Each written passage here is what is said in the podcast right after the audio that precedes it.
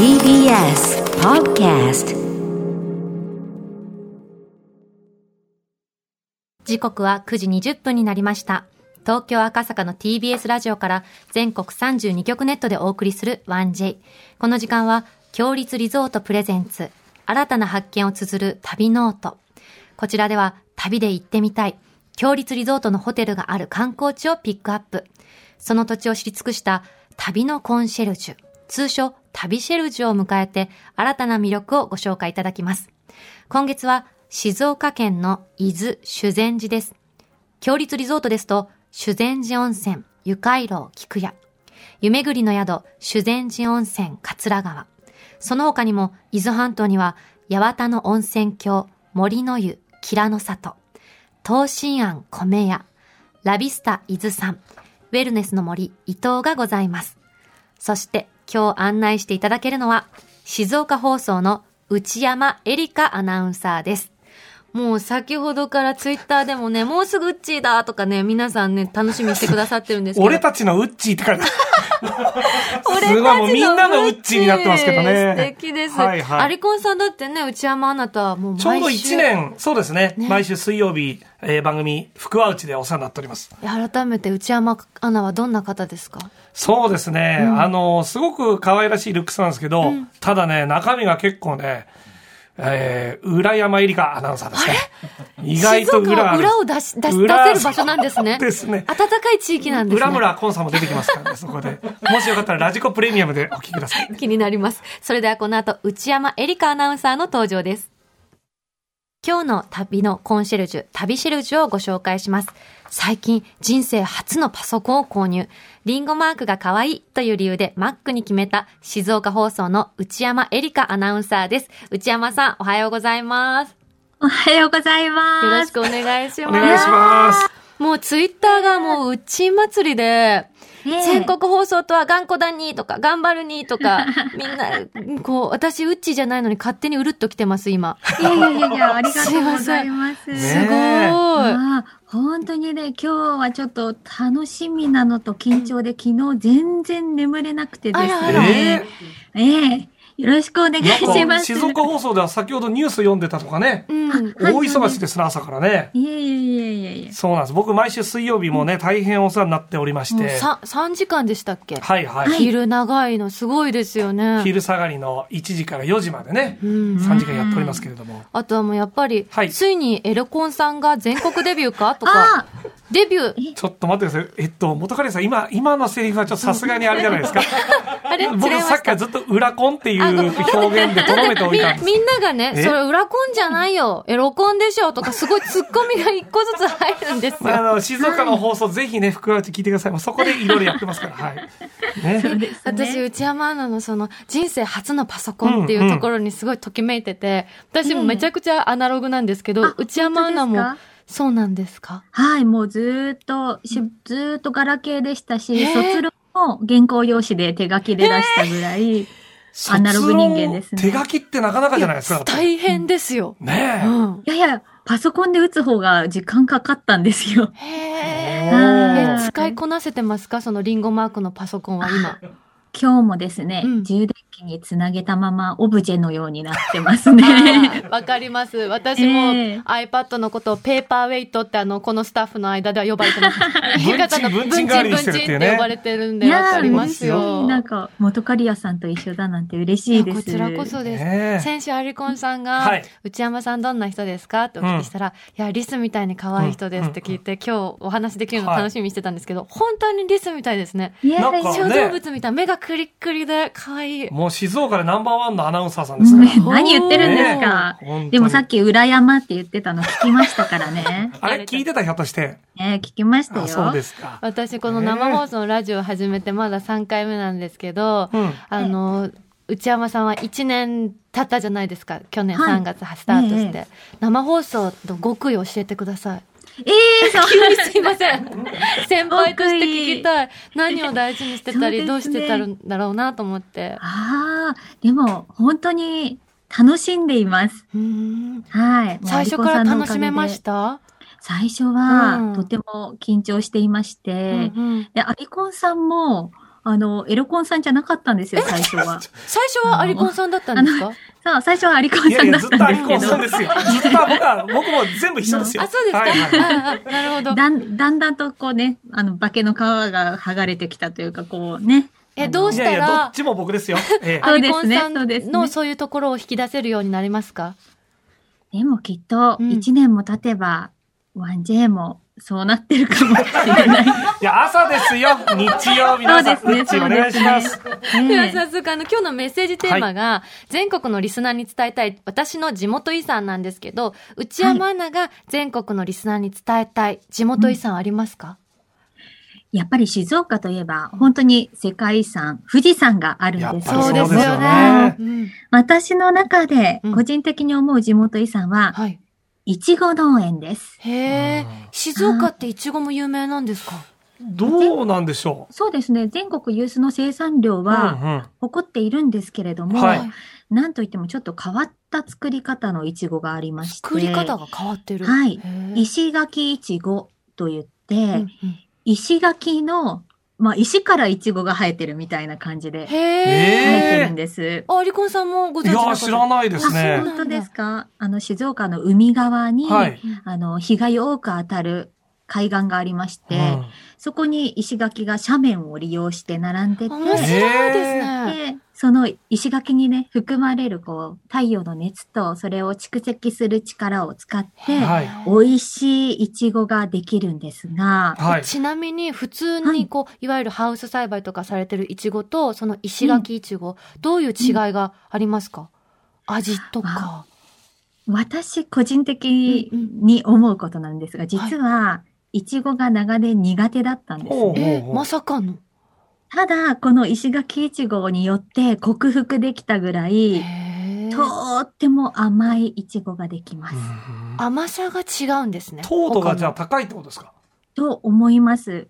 特うん。にその石垣いちごの発祥、元祖と言われている常吉いちご園さんうのんうん。いちごがですね、おあの、糖度が完熟の時25度とも言われていいや、すて、ごいのか、これは25度っていうと、もうバナナとかブドウを超えるぐらいの、えーすごい糖度高いですね。ということで、うんなんとこの常吉いちご園のいちご、ゆいかちゃん、はい。食べてみたいですよね。見たいです、見たいです。ということで、スタジオにご用意しております。ありがとうございまあす。もうね、ずっと甘い香りが漂ってて気になってたんですよ。ああー、よかったです。すごい、スタジオがいちごの香りに包まれております。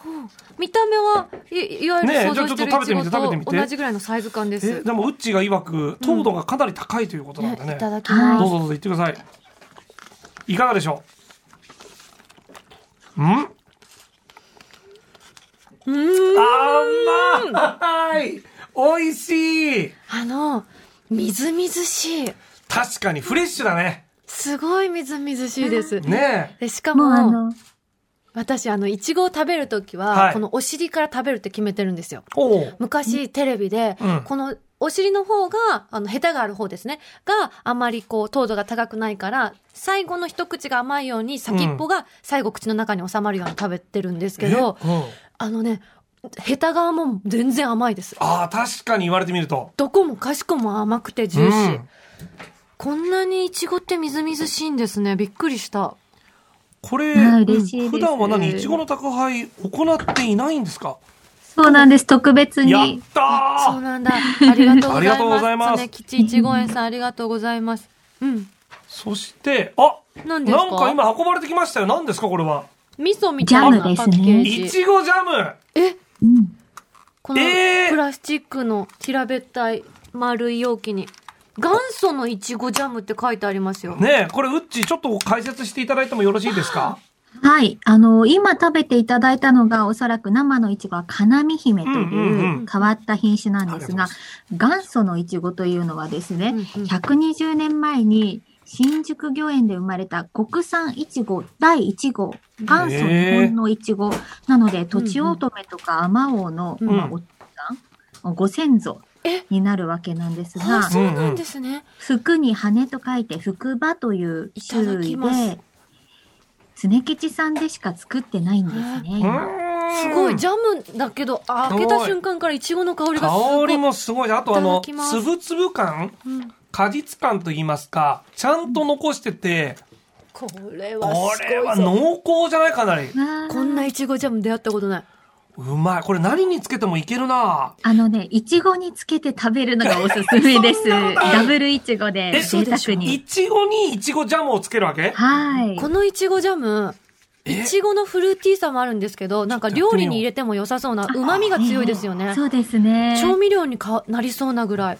美味しい。じゃあこれね、ちょっとい、や、本当に何でも合うと思ちょっとじゃあさ、いちごオン、いちごやってみましょうよ、これ。ぜひぜう。ひ。本当ですか？内山アナを信じますよ。はい、私は毎年やってます。いちごオン、えーいちご。これは初めてやる贅沢だないちちょっとじゃあつけてみましょうねい。ただきます。はい。じゃあ行ってみて行ってみて。どうお口の中。え？最高。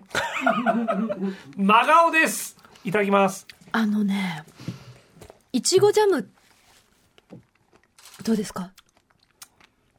ああ、これねう、ん。いちごのうん。甘さのまた具合が違うじゃん。うん。二度楽しめる。うん。うん。最初にジャムがまず最初に入ってくるんですよ、口の中に。この後に、いちごのフレッシュさで、もう一回爽やかにしてくれる感じがする。このいちごジャムが私の知ってるいわゆるこう甘みが強いいちごジャムじゃないんですよね。深い味がするいちごジャうム。まいなちょっとね、旨味があります、ね。旨味があるし、こう、ねあんず食べたようなこう酸味もた時々感じたりするので、うん。全然こう、トゥーマッチじゃないですよね。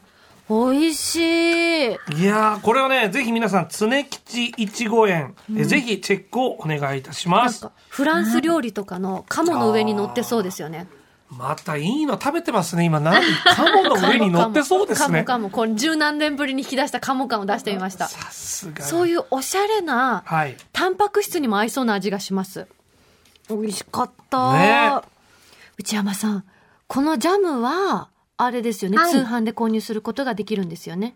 はい、できます。うん。これはいいですよ。ねぜひぜひ。あの、常吉さんがある場所もですね、はい国宝の徳川家康公を祀っている久能山東照宮の鳥居の中ですので、鳥居の中？そうなんです。ちおょっとご利益いただけそうな感じもしますよ。なるほど。いや、今日のワンジェはご利益づいてますね。ねうん、いいですね、いいですねついてます。よ。そしてここからはですね、内山アナに修善寺の楽しみ方を教えていただきます。どんなテーマで考えてくださったんですか？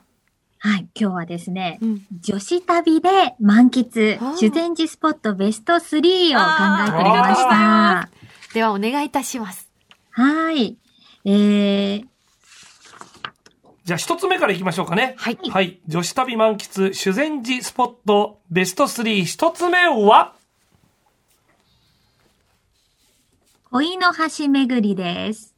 恋の橋巡り。巡っちゃう。はい巡っちゃいます。はい。あの、綺麗な水が流れる桂川にかかる5つの橋があるんですうが、うんその橋を、あの、5つ願いを込めながら、曲が、巡ると、はい。あの、恋愛にいいと言われています。はい。、内山さんも巡ったことありますか？もちろんです。もう必死でお祈りしながら、え、そして、えー巡ったんですか、が、か、叶ったんでしょうか？ちょっとまだ、まだなんですけど。あそこのご利益はちょっと長期戦な感じなんですね。はい。で。順番に巡り方がありまして、はいそうなんですね。はい、あの、修善寺というお寺に近い渡月橋から巡るんですが、へー渡月橋は、えー別名、みそめ橋と言われてますのへで、ー両の相手を思い浮かべながら、良縁祈願に効果があると言われています。みそめ橋ですって、はい。なんて美しい名前、そして見初められたいね。ね。えそして続いて、続いて出てくるのが固形橋ですね。はい。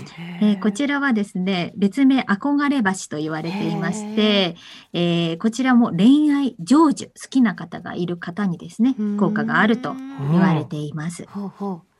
で、どんどん進むと、特攻の湯なども見て出てきまして、特攻の湯って何ですか、特攻の湯、あの、足湯のような場所があるんですけれども、はい、弘法大師さんが、こう、掘ったら湧き出てきたみたいな場所なんですけど、ね。そこでね、足湯で休んでも結構ですし、うんうん。その先に行きますと、今度、桂橋がはい。見えてきます。うんうん。えー桂橋はですね、別名、結ばれ橋と言われていて、あこちらは子宝という効果、子宝祈願に効果があると言われています。うん素敵。えーか桂橋の先を行きますと、はい何度もこの 1J でも出てきたと思います。竹林の小道が、うんうんえー見えてきます。うんうんえー竹林をこう入っていきますと、はい。抜けたところに出てくるのが楓橋です。はい。はい。楓橋は寄り添い橋と言われていて、うんうん結婚祈願にいいよと。お言われていますなんか。橋を巡るごとに、お相手との関係が深まる感じがいいですね。ああ、そうですね。まさに。憧れてね。そうです結婚して子だから、寄り添ってそう最高ですねね。私はもうこの楓橋を何往復したかわからないですけれども。はい。往復しちゃうんだ何回も往復戻ってきちゃうのは大丈夫なんですかあ、そ、だからご利益ないのかしら。行った方がいいんごめんなさい、失礼なこと。また、あの、行ってみたいと思います。はいそして最後出てくるのが、うんえー、滝下橋。うん。竹別名安らぎ橋と言われていて、へ夫婦円満のご利益がああいい。名前聞いてるだけでもね。ーうん。さそしてこの内山アナの声で聞くとまた美しくていいですね。続いて女子旅満喫、修善寺スポットベスト3、二つ目お願いします。遊技場です。ほう。あ、ほう、遊戯場とは、遊技場というのがですね、本当に昔ながらの射的ですとか、はいスマートボールを楽しめるうん。遊技場っていうんですかね。温泉街の。あ、いろんピンなものがボールとかなん楽しめるか射的の、そうですもう本当縁日にあるような。はい。あの、昔ながらのものがそのまんま残っていて500円であー10玉打てるとへか、ーえーあるんですが、懐かしく感じる方もいらっしゃると思いますし、今若い方には新鮮に思われるようで、インスタ映えするとああ、映えますね。逆にね。内山さん、遊戯場で何がお好きですか？私は射的が好きですね。当たりますか？はわあ、うまいとは言えないですが、ちょっとストレス発散にはなりますよなね。るほはいじゃあ、射的場に内山さんいたら、あ、今週はいろいろあったんだな。ど。ストレス発散してるんだな。見守ってください。はい。続いて、お願いいたします。修善寺スポットベスト3、3つ目お願いいたします。修善寺虹の里です。ほう。虹の里。はい。ここはですね、はいコロナ禍の今だからこそ進めたい場所でありまして、はい。えー今、行きたくても海外旅行行けませんようんね。うんうんこの虹の里ですと、海外旅行気分を味わうことができます。だいたい東京ディズニーランドくらいの広さ、とっても広いんですね本当ですね。園内がイギリス村ですとかカナダ村ええというふうに分かれていまして、へえ。公共交通機関も 2.4km をつなぐ本当のミニ SL が通ってこれで乗ってイギリス村で降りて、うんうんで降りますともうイギリス村は古き良きイギリスの街並みがバーッと再現されていて、へ英え。国式庭園だったり、建物もそうですね。で駅の横には2階建てのロンドンバスを改装したカフェがあって、ビートルズが、の曲がずっと流れていたりですとか、もうね、イギリスだここはっていう気分になるんですね。見るだけじゃなくて、その体験できるのが本当に旅気分を味わえますね。もう直輸入の雑貨だったり、食べ物が売ってるお店もありますので。海外旅行気分味わえます。うん。これあの写真見たんですけど、はいかなり本格的でしたねう。ん。はい映画の撮影ができるぐらい。SL 乗ってみたいです。2.4って結構乗れますもんね。あります。イギリねス村かあら本当だ1キロ離れたところにカナダ村があるんですけれども、そこももう生えてる植物もかえあのメープルのメープル木っていうんですか、はいはい植物からもうカナダ感が出ていて、うんカラフルな街並み、そして、あのー食輸入のものもここも買うことができますね。すごい。あの、まだまだお話聞きたいんですけれども、お時間になってしまったので、最後に内山アナからお知らせお願いしてもよろしいですか？はい。えー、静岡放送 SBS ラジオで内山エリカの福は内、えー、毎日平日午後1時から4時までの3時間生放送しています。皆さんの午後に服が来るように、えーそんな気持ちを込めて番組をお送りしていますので、ほっこりしたいとき、笑いたいとき、そしてアリコンさんの違った一面を見たいとき、チェリーソングというのもありますからね。ぜひ皆さん聞いていただけたらと思います。うちものすごく今悪い顔してますよ、本当に。そんなことないですよ。アリコンさんが隣で固まってます。いや、本当に本当に 何を言うんだろうかというね、生放送中に。そうですよ。いろいろ気になるポイントありました。聞いてみます、服はうち。ぜひ、僕は水曜日担当してますんでね。はい。えー今日の旅シェルジュは静岡放送の内山エリカアナウンサーでした。内山さん、ありがとうございました。ありがとうございました。ここで、強立リゾートからのお知らせです。もっと気軽にあちこち巡っていただきたい。そんな思いで価格を抑え、お風呂も食事も娯楽も価格以上の価値をご提供を目指した新しい温泉宿、湯巡りの宿、修善寺温泉桂川。修善寺温泉の泉質はアルカリ性単純温泉で柔らかく癖のない優しい肌当たりが特徴。露天風呂は岩風呂と木の肌触りが優しいヒノキ風呂をはじめ竹林などの庭に面した7つの貸し切り風呂をご堪能いただけます。客室は四季の移ろいをお楽しみいただける露天風呂付きの和室をはじめモダンで落ち着いた色調の洋室など3タイプのお部屋をご用意。また、夕食、朝食ともに旬の食材を使ったお料理をお好きなだけ食べ放題の夢ぐり横丁。温泉宿ならではの卓球やゲームセンターをお楽しみいただけます。詳しくは、強立リゾートの公式ホームページをご覧ください。さて、ここで番組をお聞きのあなたに旅のプレゼントです。今月は修善寺温泉の老舗旅館、ゆかいろう菊屋の宿泊券をプレゼントしています。時を旅する宿として、江戸時代中期から今日に至るまで、およそ400年の歴史ある宿、修善寺温泉、ゆかいろう菊屋。文豪として有名な夏目漱石も泊まった客室も現存しており、ギャラリーも展示されています。ゆかいろうという名の通り、大浴場や露天風呂など、湯どころを回る回廊があり、明治から令和まで、歴史ある廊下を踏みしめながら、時を旅する宿、湯の旅としてお楽しみください。先月には、2つのタイプの新しいお部屋が誕生。別邸、水の語り部と、新館、風の語り部。桂川の綺麗な景色や川のせせらぎも一緒にお楽しみいただけるとのことです。夕食には、伊豆ならではの海の幸、山の幸を自分好みに合わせてコースに仕立てる、趣向懐石をご堪能いただけます。そんな修善寺温泉ゆかいろう菊屋のペア宿泊券を一組2名様にプレゼントいたします。ご希望の方はインターネットで TBS ラジオ公式サイト内旅ノオトのページにプレゼント応募フォームがありますので、そこから必要事項をご記入の上ご応募ください。締め切りは4月30日金曜日までとなっております。たくさんのご応募お待ちしております。なお、当選者は発送をもって返させていただきます。そして皆さんの伊豆修善寺の思い出や、強立リゾートにご宿泊されたというメッセージもお待ちしております。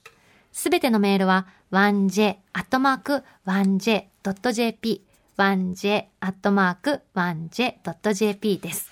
ここでご紹介いたします。はい。ラジオネーム、北海道の方です。たかちゃんさんからです。ありがとうございます。ありがとうございます。修善寺の思い出といえば、うん虹の里です。わ電車が大好きな息子のために行ったことがあります。というのも、ここの園内には、日本で唯一のイギリス15センチゲージの SL が走っているんです。ー。うん。もう息子は大興奮。